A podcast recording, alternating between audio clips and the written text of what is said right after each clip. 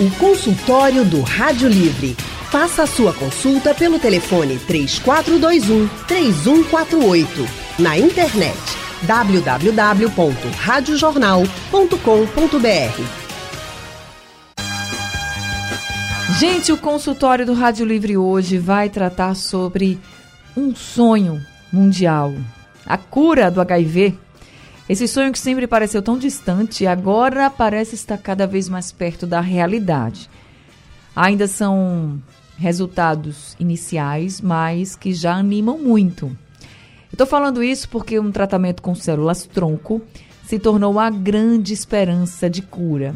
Inclusive, um estudo publicado eh, numa revista internacional de medicina informou que o terceiro paciente que recebeu o transplante de células tronco foi curado do HIV.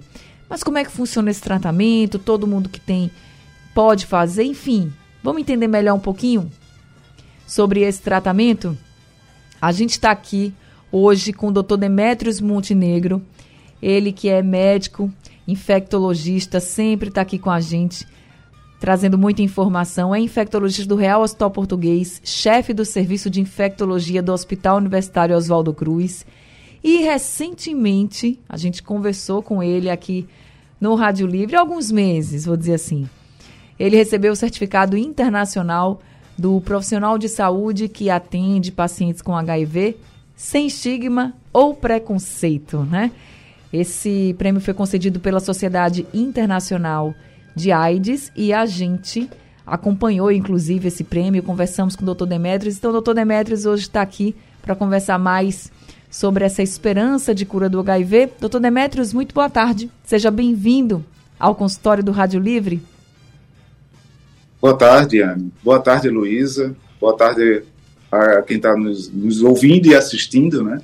Vai ser muito bom essa, muito boa essa conversa, falar um pouco de, sobre HIV e essa esperança. Esquecer um pouco, um pouquinho de Covid, né? A gente é. já fala tanto de Covid. É Mudar verdade. um pouco o foco. Mudar o foco e agora com uma esperança, né, doutor Demetrios? Assim, a gente está precisando mesmo de esperança. Eu acho que esse transplante com células tronco, essa, esse novo tratamento, assim, está dando muita esperança para as pessoas. Por isso que a gente resolveu fazer esse consultório para explicar um pouco mais né, do que está sendo feito no mundo e desses resultados. Além do doutor Demetrios, quem está aqui com a gente também é a médica infectologista, doutora Heloísa Lacerda. Doutora Heloísa trabalha no Hospital Universitário Oswaldo Cruz, é professora da Faculdade de Ciências Médicas da UPE e da UFPE. Doutora Heloísa Lacerda, muito boa tarde, seja também muito bem-vinda ao consultório do Rádio Livre. Boa tarde. É, também fico muito feliz de, de receber esse convite. Falar sobre HIV é muito importante, a doença permanece, o sofrimento das pessoas que têm o problema continua, né? mesmo que mais atenuado ao longo dos anos. E aí é importante que a gente mostre alguma luz, alguma nova ideia que possa também dar uma esperança a essas pessoas, né? E aí fico feliz aqui. Demetrios é uma pessoa bem conhecida também, de longa data. A gente batalha em relação a todas as doenças infecciosas e, e é importante que elas sejam é, faladas no rádio, que sejam disseminadas informações corretas, né, de modo que a gente possa olhar de frente e enfrentar todos esses desafios que aos poucos a gente vai vencendo né, ao longo do tempo. É isso aí. Por isso que a gente está fazendo esse consultório, repito, aqui é realmente uma luz, né? Como a doutora Luísa colocou, uma esperança. Antes de eu começar aqui a conversar com os doutores, já tem ouvinte participando com a gente. Se você também quiser participar do consultório, você pode mandar uma mensagem, uma pergunta para o nosso WhatsApp. O número é o 99147 8520. Ou, se você preferir, você pode ligar aqui para a Rádio Jornal e aí você conversa ao vivo com o doutor Demétrios e também com a doutora Heloísa. Mas o número para você ligar é diferente, tá? É o 3421 3148, número para você ligar e conversar ao vivo com os doutores. Doutor Demétrios, deixa eu começar com o senhor. Queria que o senhor falasse um pouquinho sobre esse tratamento, esse transplante de células tronco. Como é que ele funciona de fato, doutor? Bom, Anne, na verdade, eu, eu vou tentar exemplificar até para as pessoas compreenderem como é esse processo. E, e, e, na minha fala, apesar da gente é, ter dito muito aqui, repetido muito a palavra esperança, realmente é uma esperança, mas para as pessoas também não entenderem que ah, na, no próximo ano vamos fazer transplantes de célula-tronco e, e todo mundo que tiver HIV vai ficar curado do HIV. Porque, na verdade, não é bem assim. Uhum. Então, esse não é o primeiro caso de cura é, relatado né, na, pela ciência. Outros já aconteceram, inclusive por transplantes é, também, né, transplante de medula óssea. Então, eram métodos diferentes, mas. É, e, e, eu me lembro muito bem que na época, quando foi noticiados esses, esses outros casos de cura, muita gente chegava no ambulatório, no consultório, já questionando essa, é, essa situação de fazer, da possibilidade de fazer um transplante para conseguir se livrar do, do HIV. Né? Então, na verdade, o que acontece é que o transplante, antes da, do próprio HIV, a pessoa tem uma, uma doença de base, né? um, um, na grande maioria das vezes, uma, uma doença, uma, um câncer, um tipo de câncer é, das células do sangue, e o transplante ele é importante para se tentar curar esse câncer.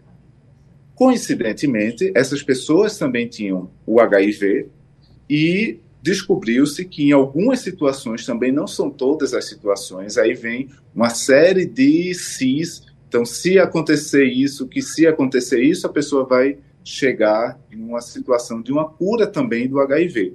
Então, qual é a grande importância dessa notícia? Existe um caminho, não é? Então, é, antes de, de, dessas curas acontecerem, não se tinha esse caminho a ser traçado. Porém, uhum. a caminhada ainda vai ser muito longa, porque o, a, é, o próprio transplante causa uma série de situações. A pessoa precisa tomar uma série de medicações, tem uma série de complicações que, quando você vai colocar numa balança hoje o que é o tratamento de um HIV com o que é um pós-transplante, uma pessoa que só faz o tratamento de um HIV tem uma qualidade de vida muito melhor do que quem faz um transplante, por conta justamente do que é a terapia pós-transplante e os riscos que, que a pessoa tem. Então, lógico, que essa, quem fez o transplante curou do HIV tinha uma necessidade que, se não tivesse feito, iria morrer por conta do câncer. Entendi. E aí fez o transplante e é, é, sobreviveu, curou do câncer e, consequentemente, do HIV. Mas, assim, é o início. É, é o início de uma longa caminhada para se tentar descobrir qual é esse mecanismo do vírus que possa é, é, fazer com que é, a gente. Ai, cortou aqui a conexão com o doutor Demetrios e ele falando justamente desse caminho. Então, enquanto a gente vai restabelecer a conexão com o doutor Demétrios, eu vou passar aqui para a doutora Heloísa, justamente falando desse caminho. Realmente, os três pacientes, quando a gente vai olhar no histórico, os três pacientes que já não, não tem mais o HIV, né, não tem mais nenhuma, vamos dizer assim, mais vestígios de partículas virais, o HIV, eles tinham realmente em comum esse câncer no sangue, né, que é a leucemia, que a gente chama, né? E, e aí foram curados do HIV. Agora, esse esse caminho, doutora, o que que, o que que teve ali nas células troncos que fez chegar a esse caminho assim? Por que curou do uhum. HIV também, sabe? Eu acho que essa também é uma pergunta que fica assim, mas que caminho é esse? Isso. É, é bem interessante. Veja, quando você faz um transplante de medula, na verdade, você tem uma doença grave lá na medula, um linfoma, uma leucemia, medula dos ossos, que produzem o sangue, os glóbulos brancos, né, os glóbulos vermelhos e tal. Então, o que acontece é que você vai ter que matar com a quimioterapia e radioterapia todas essas células e colocar o de outra pessoa, né, uma outra imunidade, outras células brancas que vão crescer novamente e a pessoa vai ser como se tivesse nascido novo, o sangue novo dela todo. E aí eles descobriram, por um acaso, que existe um tipo de linfócito, que é uma célula do sangue, essas células de defesa, e que elas são resistentes ao HIV. Por uma mudança genética, né, o HIV não entra nelas, tá? E aí a pessoa não fica doente. Então, eles conseguiram pegar a medula desses doadores que tem essa mudança, que o HIV não entra nesses linfócitos, e colocaram numa pessoa que estava doente precisando de transplante de medula. Veja, é bem interessante porque se viu, então, se você consegue mudar as células brancas da pessoa, né? Isso ainda é uma coisa que a gente não faz na vida real, tá uhum. tá certo? Mas se você conseguir fazer essa mutação nas células, que é genética, né? Você consegue fazer uma célula de defesa que funciona, mas que não deixa o HIV entrar e se multiplicar, tá? Então é isso que aconteceu. Então veja, são até hoje cinco transplantes no mundo. Três pessoas são conhecidas. Tem uma de Berlim, uma de Londres e uma de Düsseldorf, que é na Alemanha. Tá? Inclusive, o paciente de Berlim é bem famoso, ele já teve no Brasil, eles são pacientes midiáticos, uhum. assim, que uhum. vivem na imprensa e tal. Mas dois desses pacientes eram dos Estados Unidos e não quiseram aparecer, não querem divulgação, não querem nada. Então, a gente conhece esses três, o de Londres, o de Berlim e agora esse novo, que aceitou que fosse divulgado o caso e tal, então já se sabe detalhes. Então, o que, que aconteceu? Ficou há muitos anos já essa pessoa fez o transplante, né? Aí eles viram que tinha essa condição genética que o vírus não conseguia entrar. Ótimo. Aí começaram a medir o vírus e viram que o vírus foi diminuído no corpo, em vários locais, no intestino, nos linfonodos, no sangue. Aí depois de quatro anos, eles decidiram tirar os remédios do HIV já que está diminuindo, já que tem essas células que o HIV teoricamente não entra, então agora nós vamos tirar o HIV, é, o remédio do HIV. Sim. E retirando o remédio do HIV, né, há quatro anos pelo menos, foi que eles divulgaram a situação. Então, assim, o caso é bem complexo, mas é bem interessante nesse sentido, assim, que é, existe uma forma de você ter as suas células protegidas do HIV. Essa fórmula é genética. E como é que se soube isso? Por exemplo, lá na África tinha lugares onde todo mundo numa comunidade ou num grupo ali tinha o HIV. Por exemplo, prostitutas, pessoas que se infectavam com mais frequência e tal, numa comunidade que tinha muito vírus. Mas de repente tinha uma que nunca tinha adquirido HIV, não teve se expôs, teve relação com pessoas doentes, etc, etc. Todo mundo adoeceu e a pessoa não adoeceu. E aí vamos estudar o que essa pessoa tinha. E aí se viu que ela tinha essas células que não deixavam o HIV entrar. Então são, isso é raríssimo, isso é uma coisa muito incomum. Então para você conseguir um doador compatível, né, e que ele consiga também transmitir, né, doar essas células e isso fazer parte de um transplante de medula para outra pessoa é uma coisa bem difícil, tá? Porque é muito raro. E segundo, porque você fazer uma quimioterapia, radioterapia, matar todas as células da pessoa, para colocar células novas de outra pessoa, que é o transplante de medula, né? E depois todo o cuidado que vem e tal, só se você tiver doente, tá certo? Muito doente. Eu aqui estava pensando justamente isso, na compatibilidade, porque quando a gente fala de transplante, é sempre tão difícil, né? E falando de transplante medula óssea, como a senhora colocou, o, a compatibilidade já é bem complicada. Aí quando a senhora começou a falar dessas mudanças genéticas, eu fiquei, meu Deus, ainda mais raro, né? Mas que bom que a gente teve resultados positivos. Como a senhora disse, três pacientes aí já conhecidos. A gente fica feliz. Uhum. Eu vou continuar o debate, só que agora já tem um, ouvinte comigo é o Daniel, do Cabo de Santo Agostinho, que está aqui ao telefone. Oi, Daniel, boa tarde, seja bem-vindo. É, boa tarde, Anny. Tudo bem? Tudo bem. Em primeiro lugar, gostaria de parabenizar por mais esse consultório. E tenho duas dúvidas, se possível, para os especialistas aí presentes. É, a primeira seria a questão da origem do HIV. Se falava muito naquela questão do macaco, ah, também eu tenho algumas dúvidas em relação à questão de mutação do laboratório, se tem alguma coisa a ver ou não. E, para finalizar, a questão do fator RH, isso influencia? E outro dia eu lendo em algum lugar, escutei em algum canto, que a respeito de, por exemplo, é, o H positivo, fator RH. Aliás, Sim. o O positivo é, é uma qualidade que é, a incidência é bem menor. Isso faz sentido? Obrigado pela oportunidade. Obrigada também, seu Daniel, pelas perguntas. Doutor Demetrios, você pode responder ao, ao seu Daniel?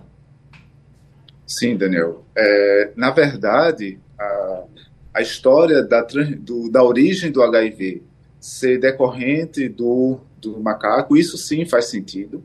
É a teoria mais explicada, até porque existe um vírus muito similar no macaco que causa imunodeficiência dos macacos. Então, é, é, e, e, muito do que foi aprendido da, de como o vírus se comporta, do vírus do HIV se comporta no humano, veio, vieram de experiências com esse vírus é, do macaco. Então, acredita-se que lá atrás, é, é, isso não é, é, Imagine que isso foi um tipo de adaptação que o vírus do HIV foi sofrendo e não não aconteceu tudo ao mesmo tempo lá na década de 80, quando os primeiros casos de, de AIDS foram diagnosticados e logo em seguida foi descoberto que o vírus HIV era o responsável. Na verdade, já existem relatos de pessoas contaminadas com esse vírus desde a década de 40, desde a uhum. década de 50. Inclusive, a primeira mulher, o primeiro caso de HIV que se tem notícia era de uma pesquisadora sueca que trabalhava na África, que morreu, por acaso, uma doença que ninguém sabia é, é, descrever ou, ou, se tinha noção do, do que era, né? Sabia que era um, um tipo de câncer, era o sarcoma de Kaposi, que acontece nessas pessoas com a deficiência baixa, mas não sabia por que essa mulher tinha esse tipo de câncer, porque a imunidade dela era tão baixa. Então, na época, congelou-se o sangue dela, ela morreu, congelou-se o sangue dela, e quando descobriu-se, já na década de 80, é, o HIV, que aí lembraram que tinha essa pessoa que tinha morrido, e que lá no, nos países da Europa se faz muito isso, né, para já vislumbrando uma, uma descoberta no futuro de alguma doença e que foram estudar o sangue congelado dessa pessoa, descobriu o vírus do HIV. Então, isso, é, ao longo da evolução, é, o vírus do, do, macaco foi entrando em contato com o vírus do, é, com, com, os humanos e foi sofrendo mutações e adaptações para viver no ambiente de um humano. É mais ou menos o que aconteceu com o, o, o vírus do coronavírus. Né? Então, o coronavírus, que a gente está passando por essa pandemia, originalmente é, é infectava apenas animais. E aí conseguiu se adaptar para infectar humanos e a, a, acontecer essa transmissão entre humanos. Então, isso daí é, é, é, a teoria que é mais aceita, que é a origem realmente vem do, dos macacos. Já essa história de mutação de laboratório, isso daí é, é fake news, né? então não tem nada, não tem nada a ver. E assim como também você não tem nenhum fator de, de proteção relacionado ao fator sanguíneo.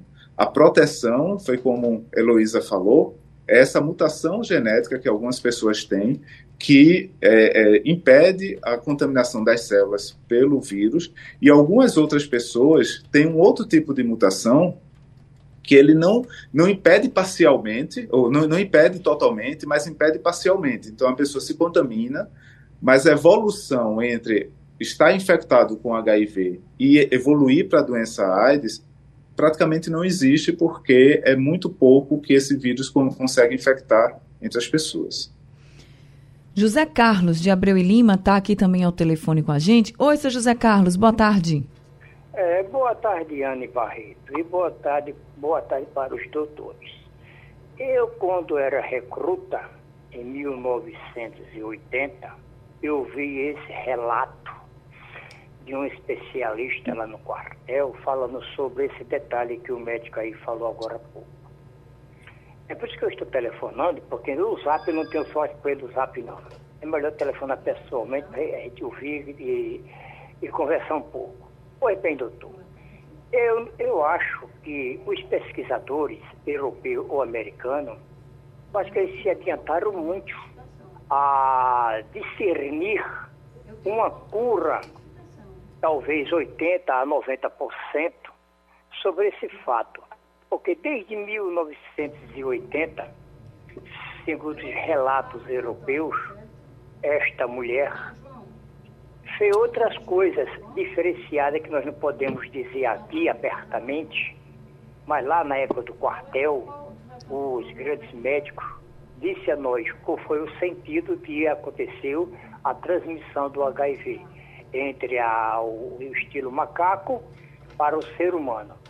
Bom, aí é outro problema.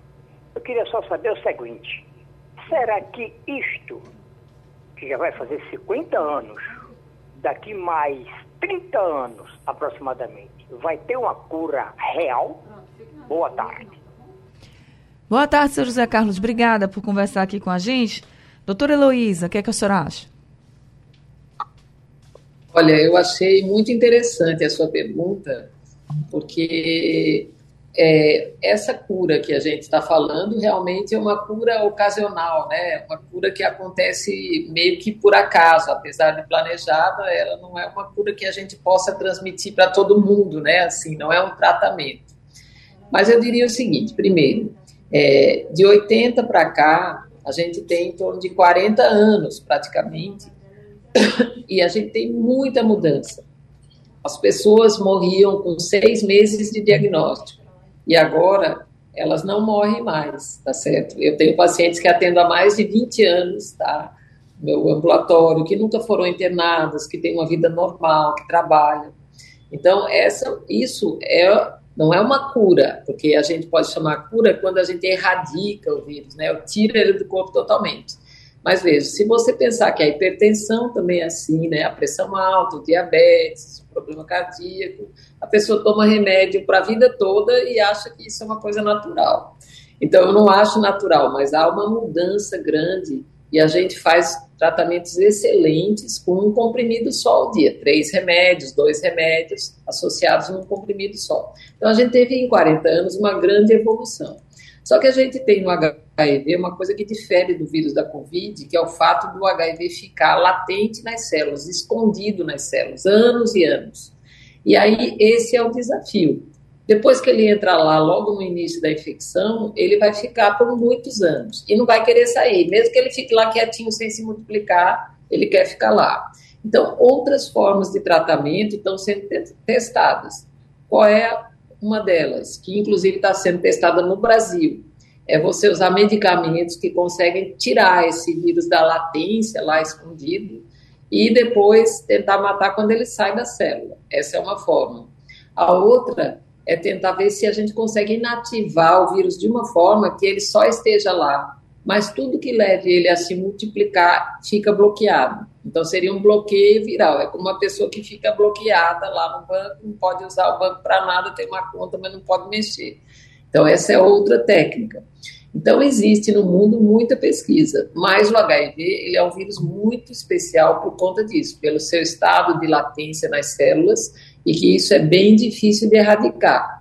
Curiosamente, essa forma genética que a gente mostrou aqui do transplante medula foi o que funcionou até agora, mas existem outras tentativas, sim, a gente vai chegar lá, na erradicação. Mas na melhora da qualidade de vida e dos tratamentos, a gente já evoluiu muito. Por exemplo, o senhor sabia que uma pessoa que tem o HIV se trata há mais de seis meses e o vírus está controladíssimo, não transmite o vírus para o seu parceiro? Então, isso já é um grande ganho.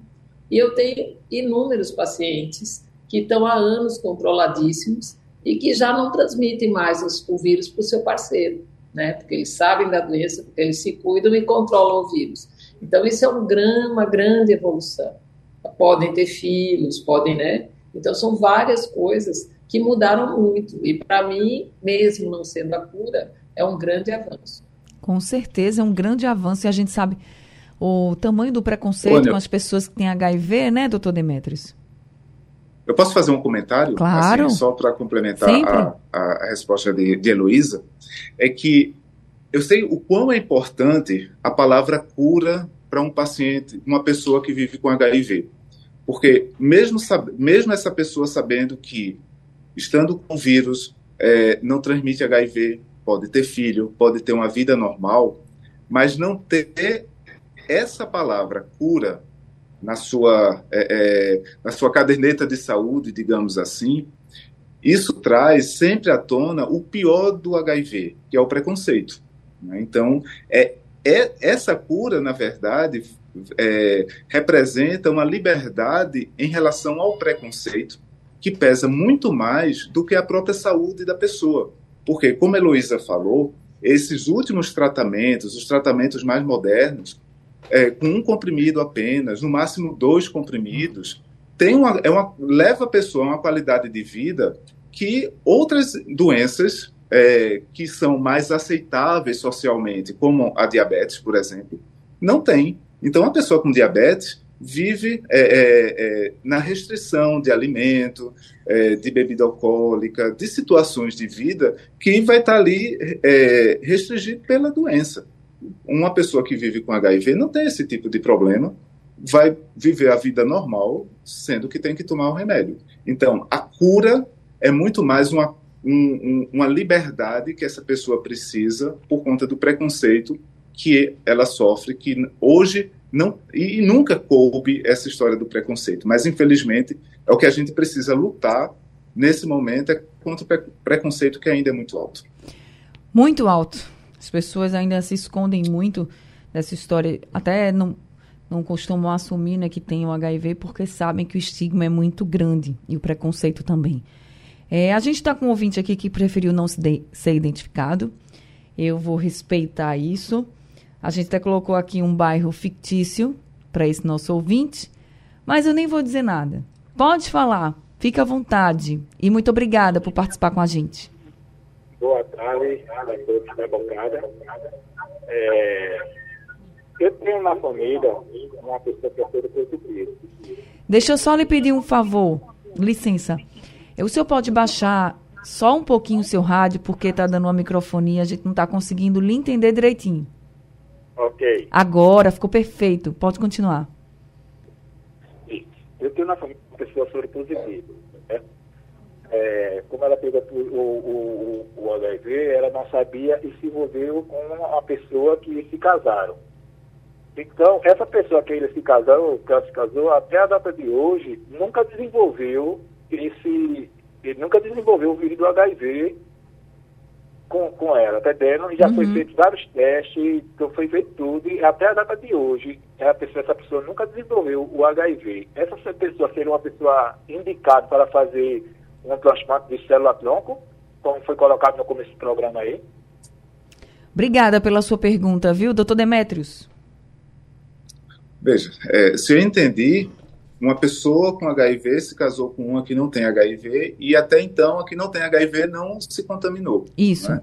E já passou por vários então, testes então, e nunca, nunca foi detectado. É, na verdade, o que acontece é que quem tem o HIV deve fazer um tratamento muito bom, muito regular, é, porque aí é onde está o segredo, é não deixar nunca de tomar medicação. É não se esquecer de tomar a medicação, é sempre usar essa medicação. Então, a quantidade de vírus que ele tem no sangue e, e, e nas secreções genitais é zero, e com isso, é, tendo essa quantidade praticamente sem existir no sangue, mas tem em outros locais, mas o que importa para a transmissão é a quantidade de vírus no sangue e nas secreções genitais, e aí, se é zero ou próximo a zero, ele não vai estar transmitindo. E é justamente o que a Heloísa falou. E hoje a grande vitória, e isso, isso é um dado muito importante, até por conta desse estigma que essas pessoas é, é, sofrem, o medo que o, o, medo maior das pessoas que, que vivem com HIV é a, possibilidade de transmitir o HIV quando tem relação e que a camisinha é, tem algum problema com a camisinha. Mas aí o que a gente diz, olha, é, não precisa ter esse medo. Você tem o vírus controlado, você não transmite, mesmo se tiver relação sem camisinha, você não vai transmitir o HIV. Então, é, é, e aí, numa situação como essa, não tem por que fazer, tentar fazer um, um, transplante de seja qual for a, o, o, método, célula tronco ou de medula óssea, até porque, como já foi dito, né, isso daí é uma situação de exceção.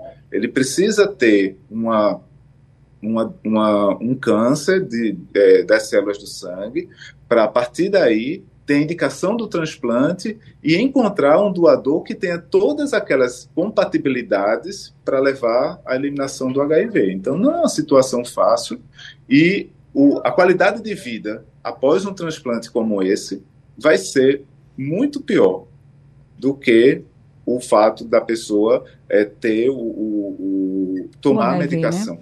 Aí, aí onde volta aquilo que eu acabei de falar, né? Porque as pessoas colocam a, a possibilidade da cura, na verdade, é, é muito mais para é, é, tentar diminuir esse estigma e esse preconceito que existe do que mesmo pela questão de saúde. O doutor Demetrios, mas o ponto também que ele trouxe, assim, vamos pensar em alguém que se relacionou com outra pessoa que tem o HIV e que não estava se cuidando. Ah, pode ser até que a pessoa nem soubesse, sei lá. E aí aquele Sim. parceiro, aquela parceira, depois que descobriu, foi ver se tinha contraído HIV e não tinha. E passou o tempo e, mesmo assim, não contraiu. Nesses casos, que eu acho também que pode ser uma dúvida dele do jeito que ele falou, não sei, é, se essa exato. pessoa seria indicada para fazer, para ser um doador, né? Eu acho que é um doador de células tronco. Não, porque na verdade a, a relação sexual ela não é com uma pessoa que tem HIV, mesmo o HIV fora de controle, essa transmissão não é 100% em uma relação sexual. Então você vai ter uma, vai variar o tipo de relação, a frequência que tem relação, se a pessoa tem outras infecções sexualmente transmissíveis. Então, se a pessoa, por exemplo, uma mulher que tem é, condiloma, uma mulher que tem é, é, candidíase vaginal, uma mulher que tem é, é HPV vaginal ou sífilis. Então, isso são situações que aumentam a chance de contaminação do HIV. Lógico, tem pessoas que vai ter a contaminação só com um, é, só com uma relação. Então, na verdade, é um, é um jogo de probabilidade. É como se fosse é, ter uma relação com uma pessoa que não se sabe o, a situação sorológica dela, isso é, não se sabe se aquela pessoa tem ou não HIV, é um jogo de probabilidade. Por isso que a orientação sempre é fazer uso de preservativos ou de outras tecnologias para diminuir essa chance de transmissão, que hoje já existe. Né? Então, hoje já existe a PrEP, que é uma profilaxia pré-exposição, que a pessoa toma a medicação e essa medicação, mesmo que ela tenha relação com uma pessoa que tem HIV, diminui a chance de transmissão ou, ou protege dessa relação. E tem o outro tipo, que é a PEP, que é a profilaxia pós-exposição. Então, quem tem uma relação desprotegida, até 72 horas pode tomar uma medicação que evita também a contaminação. Então, são outras formas de prevenção. Então, hoje, a gente tem o que chama de mandala de prevenção. O que é isso? São vários métodos que podem ser utilizados, isso está disponível é, para a população, é, que vai diminuir a chance da, da pessoa se contaminar. E aí tem a testagem frequente, então, as pessoas que se acham é, sempre em risco, se colocam em risco com relações sexuais sem proteção, precisa fazer é, é, testagem frequente, é, investigação de infecções sexualmente transmissíveis, o uso de preservativo é importante, o uso da PrEP, o uso da PEP, até porque a gente sabe que nada é 100%, ninguém usa preservativo em, em 100% das relações. Então, quando existe essa quebra dessa barreira, a pessoa que faz uso de, da PrEP vai compensar a falta do preservativo. Então, isso é muito importante para essas, essas pessoas. Agora chegou uma pergunta aqui do Júnior, da Iputinga. Doutora Heloísa, ele está perguntando se toda célula tronco é oriunda do cordão umbilical. Veja, não. Você pode ter células tronco também no sangue, tá? Em outros tecidos. Então, uhum. não precisa ser uma célula tronco que veio do cordão umbilical, não. Né? Tem que ser um doador compatível, tá? Então fica aí respondido. No caso, para o transplante de medula, né? Uhum. Sim, é porque eu acho que quando a gente fala desse transplante com células tronco e que deu essa, essa notícia né, da cura do HIV, aí as pessoas começam uhum. a se perguntar assim, quem pode doar? Né? E é só do cordão uhum. umbilical, né? Porque a gente escuta muito a questão da célula tronco no cordão umbilical, o bebê nasceu, e aí você pode já fazer né, todo um, um, um tratamento, uma reserva das células tronco, enfim. Existe já esse uhum. trabalho muito bem disseminado. E aí chegou a dúvida do Júnior, justamente sobre isso, se só era da, do cordão umbilical. Mas não, pode vir de outros tecidos também. Uhum. Sim. Agora, a gente está chegando ao fim do consultório e sempre quando a gente fala aqui de HIV e a gente toca nesse assunto do, do preconceito, eu sempre fico pensando que em qualquer tempo que a gente esteja, a gente não pode deixar isso passar. Então, para a gente encerrando aqui o consultório, a gente está evoluindo, evoluindo na ciência, evoluindo nas pesquisas, nos estudos, mas a gente também precisa evoluir como ser humano. Então, essa coisa de preconceito com alguém não existe, principalmente alguém que está com uma doença, que está passando por uma situação delicada. Eu vou colocar assim, porque como o doutor Demetrios já disse e a doutora Luísa também, hoje muita gente convive com o HIV e convive muito bem, porque a gente conseguiu evoluir. Então eu queria, doutora Heloísa, para a gente encerrando aqui o consultório, uma mensagem sua, também de esperança, né? Já que a gente falou tanto de esperança, a gente não tem a cura para todos, a gente tem alguns exemplos aqui de cura, mas qual a mensagem que a senhora deixa para os nossos ouvintes que têm o HIV e aqueles que não têm também? É, dizer assim que, veja, eu trabalho com HIV desde 80 e pouco, faz muito tempo já. E eu vejo que as pessoas vivem melhor, é, que as suas famílias aceitam melhor e que isso faz uma diferença gigante, entendeu? Quando as pessoas agem de uma forma diferente, quando os amigos ficam sabendo e vão ajudar e se oferecem e fazem muita diferença, assim. E eu vou dizer, também quando o próprio paciente consegue trabalhar em si mesmo esse preconceito, porque a gente tem o auto preconceito, né? A dificuldade de aceitar as nossas limitações, os nossos problemas e tal. E isso, na minha longa experiência, faz muita diferença. Eu tive um paciente que ele foi muito exemplar. Quando ele ficou sabendo, ele trabalhava no hospital e ele, ele não era da parte técnica, era da parte de, de, diretoria. E eu disse: Ah, você vai querer ser transferido e tal. Aí ele disse: Não, por quê? Porque eu sempre trabalhei aqui, meus amigos estão todos aqui. E todo dia 1 de dezembro, dia da AIDS, ele fazia uma, as palestras, me levava lá para falar sobre isso. E levava os amigos e tal. Então, e os amigos sabiam que ele tinha o HIV, não falavam abertamente, mas eles aceitavam e ajudavam. Então, eu acho que, assim, é um exemplo que a gente pode fazer diferente e pode realmente trabalhar essas dificuldades que a gente tem de aceitação os outros, aos outros e a nós mesmos, né, as nossas dificuldades, porque isso vai mudar totalmente o que vai acontecer depois. Então, isso faz diferença. É isso. Doutora Heloísa, muito obrigada por esse consultório, viu? Obrigada também. Seja sempre muito bem-vinda. Doutor Demetrios, e agora eu queria ouvir do senhor a mensagem que o senhor tem para os nossos ouvintes, aqueles que têm HIV, aqueles que não têm, mas o que, é que o senhor pode dizer para todos nós, para a sociedade em geral? Bom, eu vou começar para os que não têm HIV, né, que hoje é, temos sim grandes instrumentos de prevenção. Né?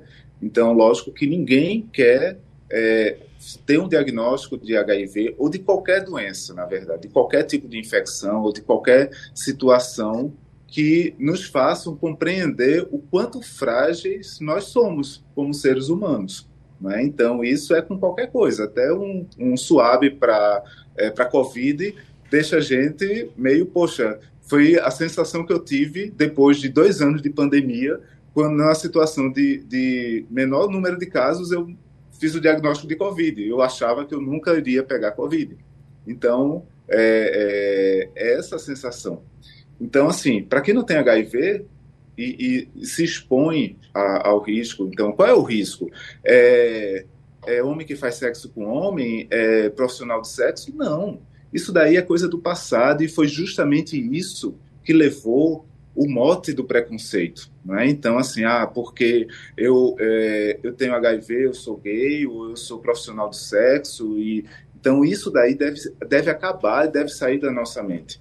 Então, o risco é quem faz sexo sem proteção, seja ele de que forma for ou como for.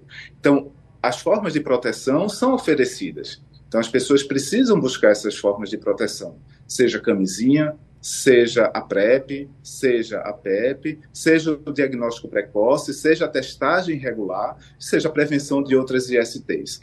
E se por acaso a pessoa fez isso tudo, ou se não fez e desenvolveu e, e se contaminou com o vírus do HIV, aí vem a outra informação, né? vem a outra orientação que, infelizmente, o preconceito a gente precisa lutar, contra essa, é, contra essa sociedade preconceituosa e, como Heloísa falou, contra o nosso próprio preconceito.